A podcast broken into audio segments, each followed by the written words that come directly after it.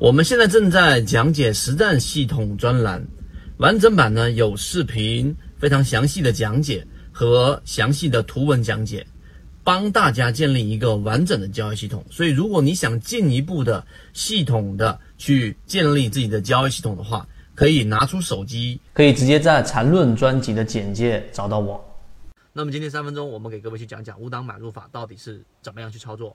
首先，第一点，五档买入法一定要明确一个信号，就是所有的底部，所有的底部都是通过我们不断的建仓和试错试出来的，不可能有任何人就在这个位置买就一定买得到底部。他告诉你买得到底部，那百分之一百绝对是运气或者说是碰巧啊，这是第一、第二，第一个我们要确认的底部必须通过试错建仓出来，这是第一个。第二个交易过程当中，有些人是假设十块钱买了这一只股票，它在九块八、九块七、九块六跌了百分之三、百分之五左右，又进行第二批建仓，这样的操作是没有任何意义的。也就是说，你要进行分批建仓的设计，这个交易系统必须要让每一个档位当中的空隙至少要大于百分之十，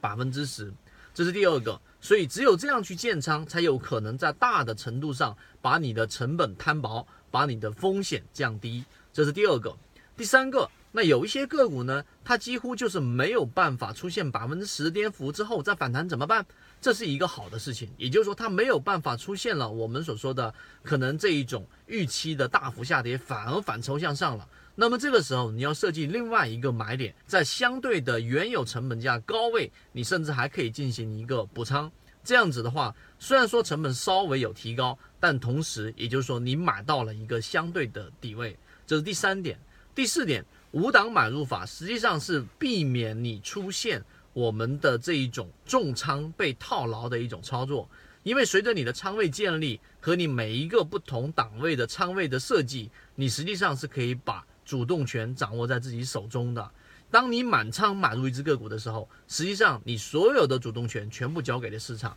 交给了主力，交给了庄家，你只能干等或者割肉。所以这种被动的操作，在我们比较成熟的交易系统当中是绝对不允许发生的。所以这个五档买入法呢，因为它涉及到里面的设计理念以及实战操作过程当中我们要去注意的细节，所以今天仅仅通过这个五档买入法的大致理念和所碰到的一些问题，给各位去讲解一下，希望对各位有所启发。圈子在讲完整版缠论专栏，有视频、图文、案例讲解，一步关注老莫财经公众平台。